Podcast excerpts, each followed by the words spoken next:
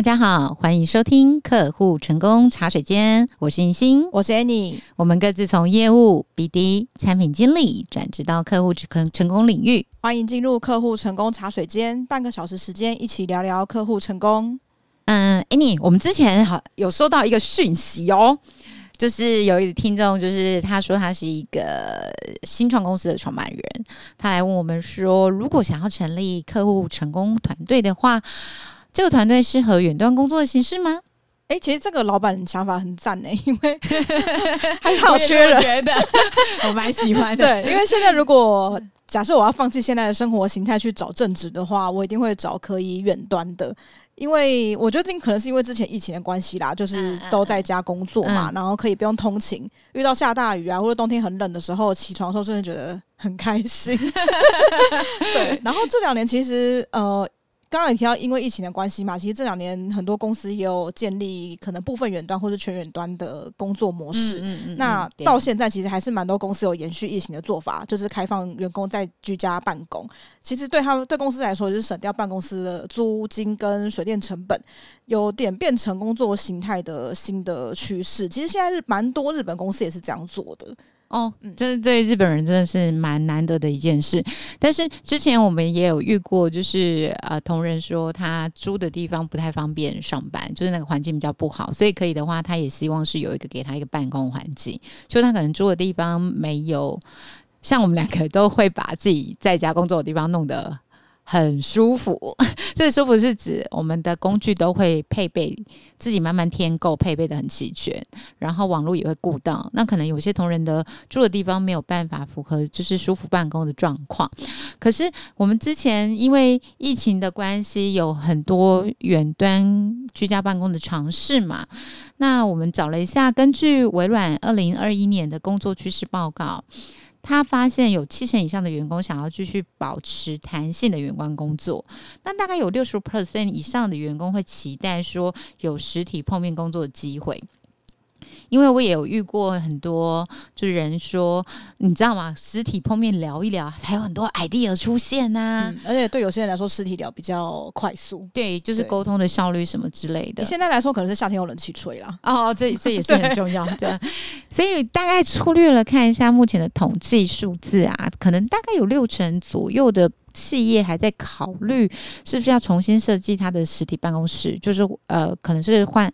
换成比较嗯、呃、小一点的空间，或者是不不一定要固定每一个人一个位置，所以他的用意是想要成为拥有很大弹性的混合型的工作形态，然后就应该。就此留住跟吸引人才，就是让大家可以选择可能一周几天在家公司在家上班，一周几天在办公室上班，或者是你我有听过，就是啊、比较鼓励创意类型的公司，设计公司啊，行销公司，他们是一跟五都一定要上班进办公室。嗯，可能开会之类的，对，然后可能会议都集中在一或五，然后二三四就是不管员工要去哪里工作，就是反正把事情做完就对了。对，那呃，诶，其实再说回来，就是刚刚那一位新创公司创办人问我们的讯息，也想跟大家讨论一下，客户成功团队到底适不适合远端工作，或者是刚刚我们提到的，就是混合式的，就有可能几周呃一周几天是在公司，一周几天是在家里面这样子。嗯，如果就是您是现在就是客户成功人员的呃这相关从业人员的话，欢迎留讯息告诉我们你。比较喜欢哪一种的工作形态，或者是你现在现在对现在可能你现在实体，可能你混合，但是你喜欢这样吗？或者是你有期待怎么样？欢迎告诉我们，然后也欢迎就是老板留言给我们，你内心的期待到底是怎么想的？那我们评估公司或员工适不适合远端工作形态，其实有主要可以从三个原因、三个因素你去考量看看。第一个就是企业文化跟制度。呃，说实在的啦，有就是台湾蛮多企业里面，台湾老板重视成本的经营思维比较高于绩效导向这件事。就他要看到员工，我付钱给你，我要看到你。在位置上工作，我会觉得比较安心。对，但他其实可能也没有想到说，哎，说不定员工都在家上班，对他来说可能成本还比较省嘞。我觉得这是一个信任问题耶。嗯嗯。但你想想看，台湾现在目前的环境，其实嗯，我觉得劳资双方对立跟不信任的状况很难到对对对普遍啦，这是这只是比例问题，不是大家都这样，就很难让他们有一种企业文化，是我相信你会完成你的工作，对，然后我也相信老板会在我或主管我会在我需要资源的时候可以给我呃适合或及时的资源，所以在台湾目前的许多企业里。嗯，我觉得产业文化是比较偏僵化的。那在比较偏僵化的企业组织里面，除非有重大不可抗力因素，像是之前疫情，政府就强迫你二级或三级警戒的时候要怎么样，不然远端工作的选选项，我想可能在这种企业里面是不存在的。如果我们要说你适不适合远端工作，或者是混合式的，就是让员工选择可以几天在办公室上班，要实体上上班，实体到办公室，那有有有几天可以在远端。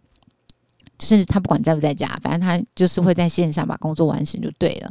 我认为这样的企适合这样的形态的企业文化里，会有三个特质。第一个是你会相信远端工作或混合式的工作方式带来的弹性跟舒适，让你的员工有比较高的生产力。这个可能主管或老板自己有也有体会过这样子的好处之后，也许可能他会比较愿意让员工也有这样子的感受。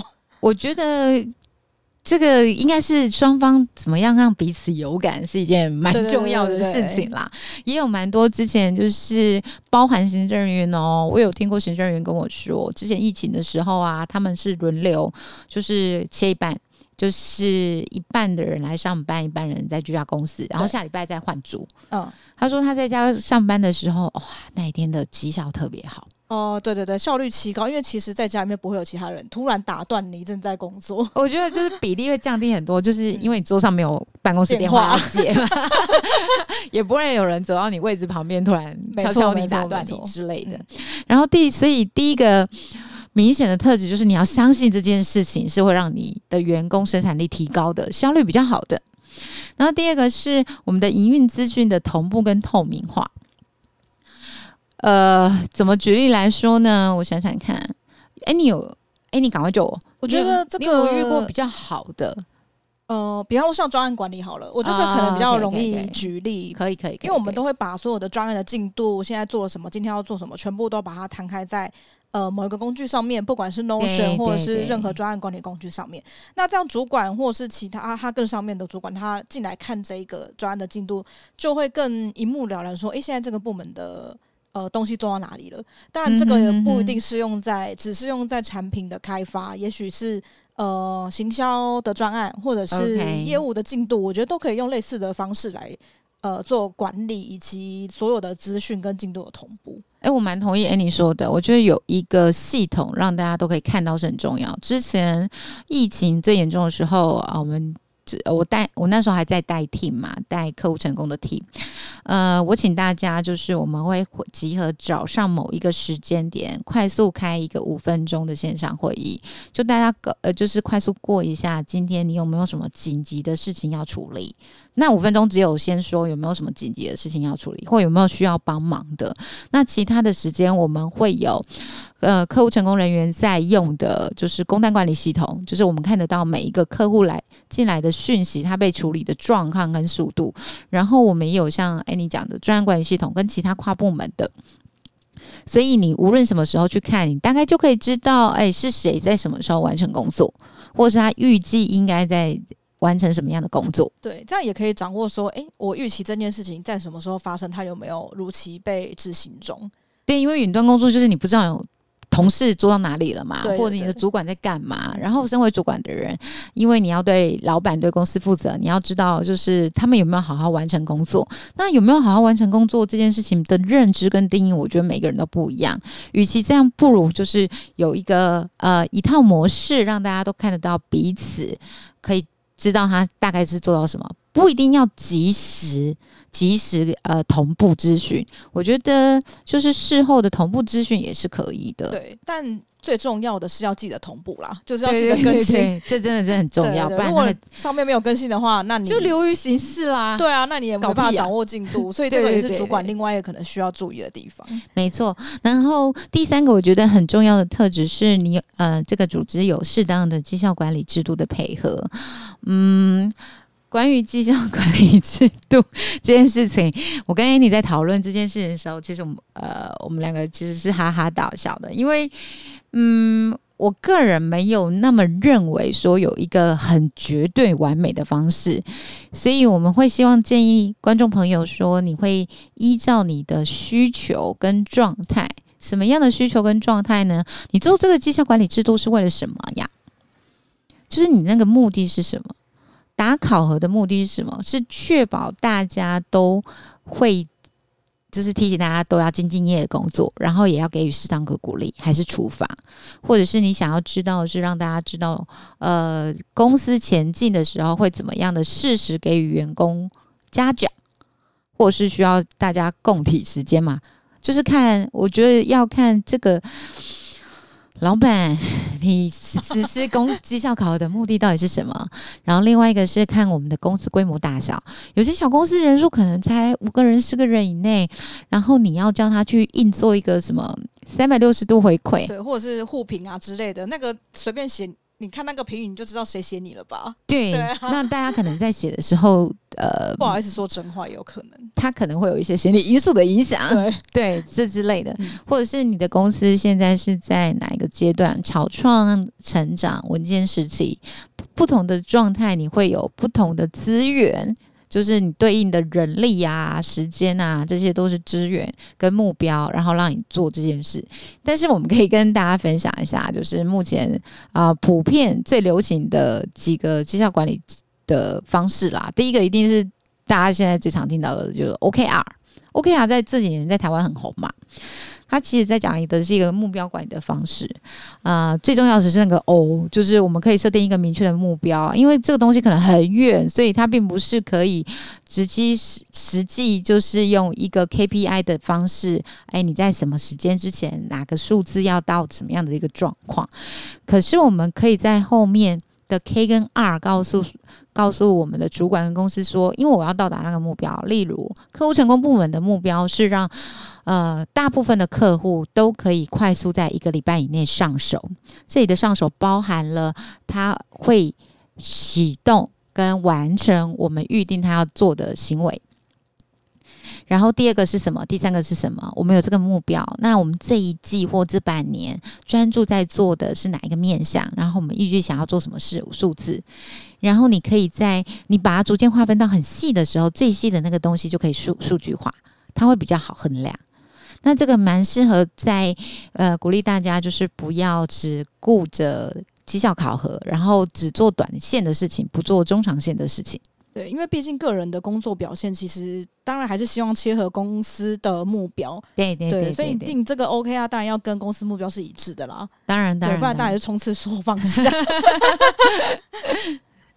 对，那呃，我自己也可以分享一下，就是 OKR 这边的经验。之前在诶，其他公司任职的时候，那时候呃，老板让每个 PM 都提出自己想要定的 OKR 的目标。那那时候，因为我们这个 team 负责的是呃商店街的开发，嗯、那刚好我们要优化广告系统，所以我们这组提出的目标就是呃，反过来说，我们希望透过这个广告系统，让每一个店家的业绩要成长百分之几。所以我们把这个目大目标定出来的时候，再回推说，那我们广告系统要做什么样的优化？那要优化广告系统，我们要把每一个呃商店街的消费者的消费历程全部列出来，来看说我们要优化哪一些广告的呃系统跟方式这样子。嗯，那最后的成果。我自己认为是非常的好啊，虽然我自己好像这样 老王卖瓜吗？但因为最后成效真的很好，所以我们这组也呃达到当初我们自己设定的目标之外，然后也拿到呃当时目标定定的回馈跟奖金这样子。了解，对对对，听起来不错啊。对，所以我觉得大家可以呃尝试看看这样子的做法，会比较聚焦团队的从往前进的目标。对对对，也是。然后其他的呃绩效评估方式，大家比较常听到的 K P K P I 的一个管理方式，一定是大家比较听过。我觉得 K P I 并不是不好，但是它比较适合在公司的状况比较稳定，或是你要定一些比较明确的细节目标，数字化的，对那个东西比较适合。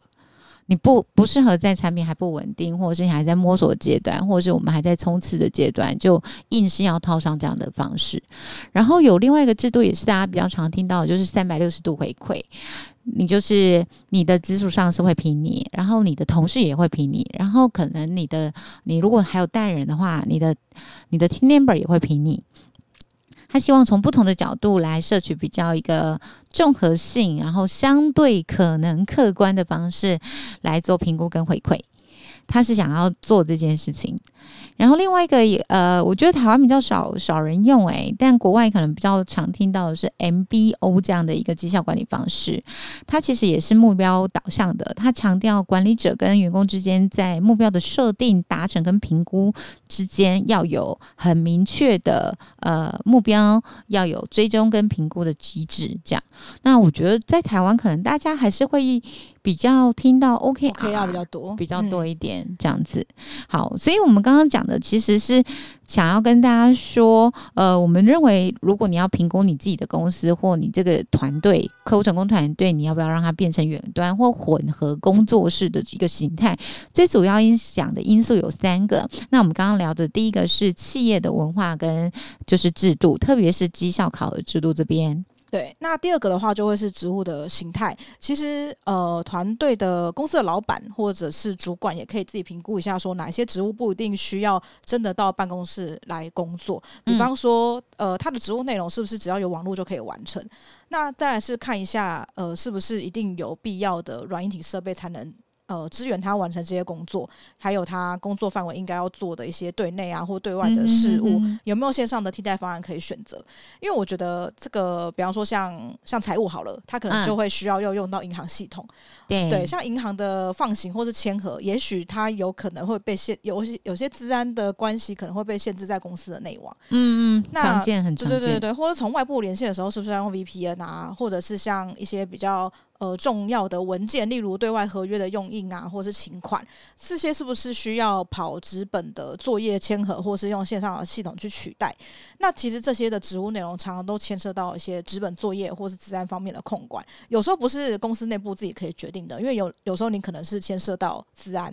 或者是呃，你使用的那些系统，或是外部公司，他就真的希望你连内网来保障他们资料的安全，这是可以另外再根据职务的内容再分项目去评估一下的部分。没错，没错。那第三个，我觉得最重要其实是员工的个工作者的个人特质。哇，这是很难哎。因为远端其实不难，难的是你主动积极的自我管理能力跟自动自发的习惯。特别是如果没有人在监督你的状况下，你是不是可以如期自主的完成你日常工作的状态？嗯嗯。那所以找人这件事很重要。就真的不要消失啊！呃，对呀、啊，对然后跟这个人有没有自动自发的机，就是他会有自我管理能力，也是蛮重要的。我觉得这不是经验，这真的是个人特质。工作的经验多少不一定会呃非常的有帮助。对，应该说这是算是工作的一个呃态度跟负责任的心态吧。对，嗯、那其实是他主动沟通、倾听的表达能力也很重要。实体办公厅比较容易碰到人啊。直接面对面讲一讲，其实是比较容易的。那可能虚拟环境下或线上，我们需要很更用力的去确保我们的讯息有传递清楚。例如，我们对大家最常讲的就是文字很难看出对方的情绪，或者文字没有温度这种之类的。对，你可能会误解他的意思。然后，如果可以看到表情，你会知道哦，他文字看起来很硬，但是其实他不是。我们需要综合判断，所以就是在如果想要远端工作，你要找的工作者的特质非常的重要。第一个是他的自我管理能力要强，主动积极一点。然后第二个是他的沟通能力、表达能力要强，特别是只用文字或声音沟通表达的时候，要更重视我们用字的精准或方法。那这个真的就是会。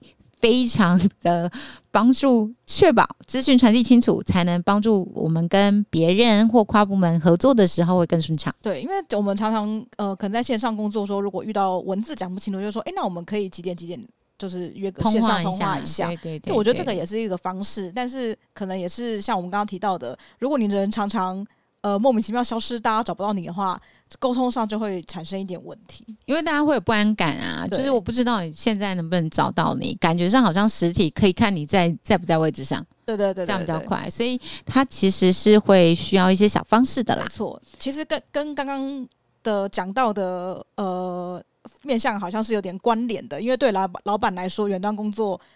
尤其是全远端啦，可能会让老板强迫症发作。你说只没有发现自己有强迫症，结果全远端之后才发现哦，这样的一个管理状态。对啊，救命哦！就是不知道 员工到底有没有在做事之类的。我可以理解，我可以理解。不知道佳佳呃，之前已经有什么管理方法可以帮助老板减低焦虑吗？我自己在当工作者的时候，就是打工仔，怎么帮助我的主管或老板？因为有时候呃小。年年年纪轻的时候是 report 给主管，对对对，然后这这几年都是直接 report 给老板嘛。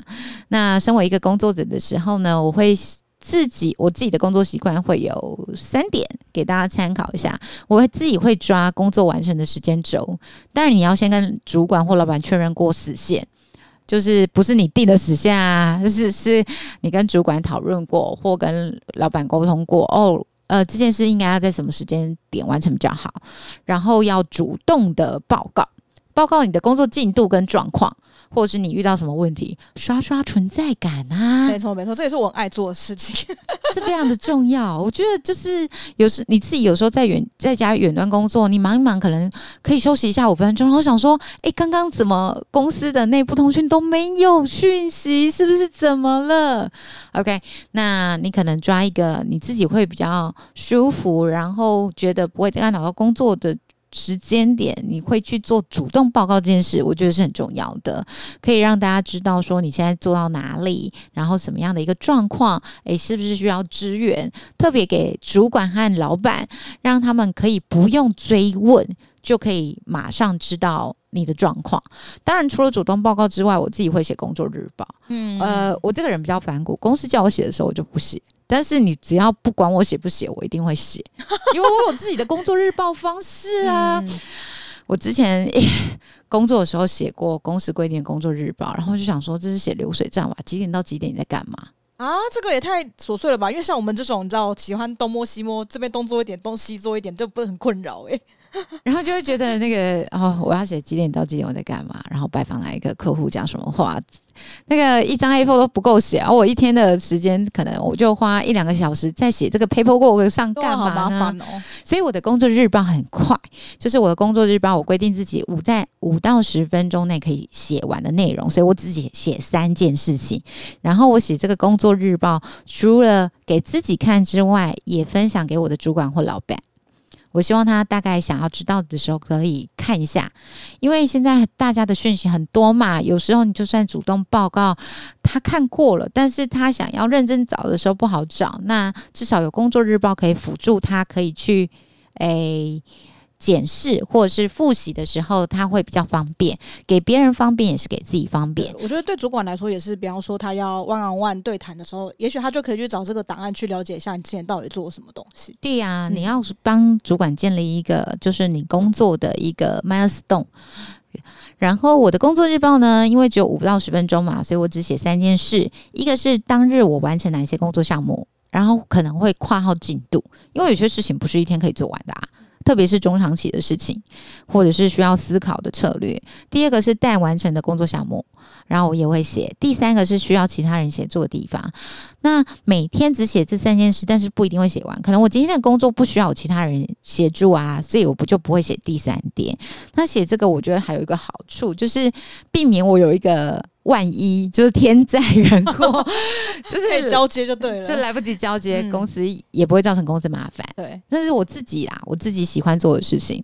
那我在当主管的时候，会特别做一件事情，我会写工作周报啊。这个我接案的话，我也会每至少一定要每周跟客户汇报这些东西。对，那呃，要么你就是可以跟呃，我觉得大家可以想象成，我们应该很多人都会开每周周会吧。都会开吧，都会开周会吧。嗯，你就把周会那个形式啊，想成是你想呃，就是这个形式应用在你的呃工作周报上。然后我自己有一个格式，那我那时候是看到得到的 CEO 托布花小姐提出来的一个一个形式，我很喜欢，所以我其实是拿来照用的。它，呃，我的原则就两个，第一个是我当主管的时候写的工作日报周报，我会在周五晚上的时候出刊哦，然后我只写四个内容，只写四个内容，然后一个是上呃就是。这周的工作我完成了什么？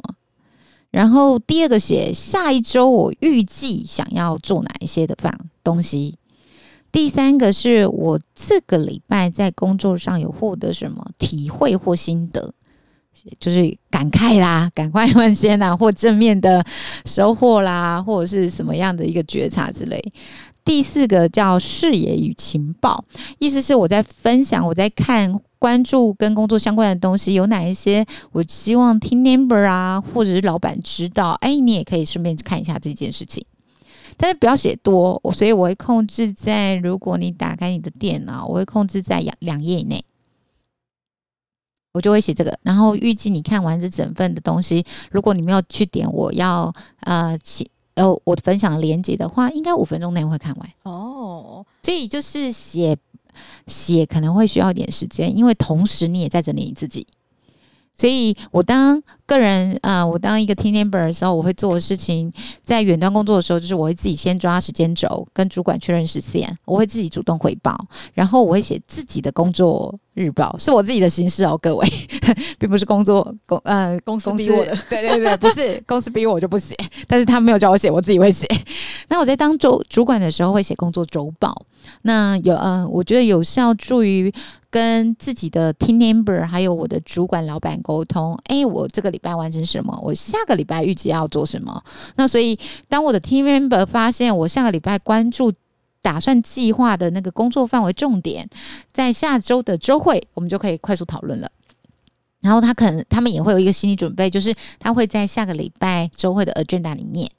然后第三个就是，诶，我有哪一些体会？可能多，可能少嘛。至少有一些新的收获，我可以分享给大家。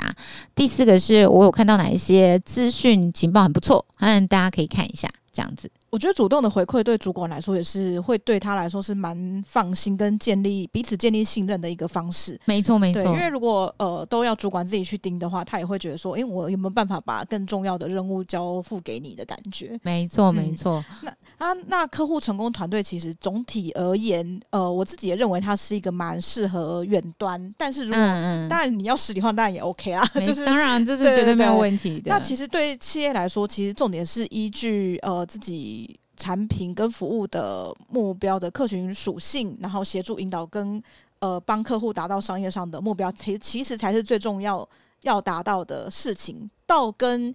呃，调远端还是跟实体的关系不大。其实只要你能达到这个目标，嗯、你要怎么样去达成，我觉得都无所谓啊。所以要先搞清楚自己的目标是什么。没错，没错。你商业上的目标，你这家公司的目标是什么？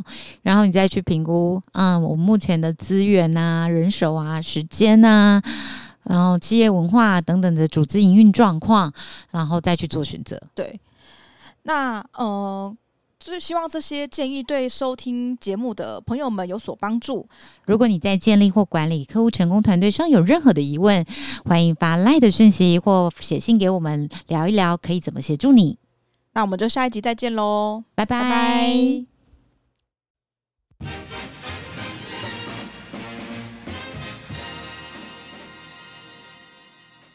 每一集节目的最后会有一个活动小贴士单元，我们会分享办活动的小秘诀。这一集想要跟大家分享，在活动上如果有餐点的时候有哪些注意事项。那第一个注意事项呢，我会先考虑到现场应该会有吃素的人，所以如果要订餐点的话，我会订至少有大概三分之一会是素的餐点。那因为不管是工作人员啦，或是会众，其实多多少少一定会有吃素，或是以健康考考量需要比较清淡，或是比较呃健康的饮食。那这样的话。也是蛮会比较考虑到整体呃参与活动的人的状况。那第二个的话就是饮料的问题，因为其实像今天天气那么热。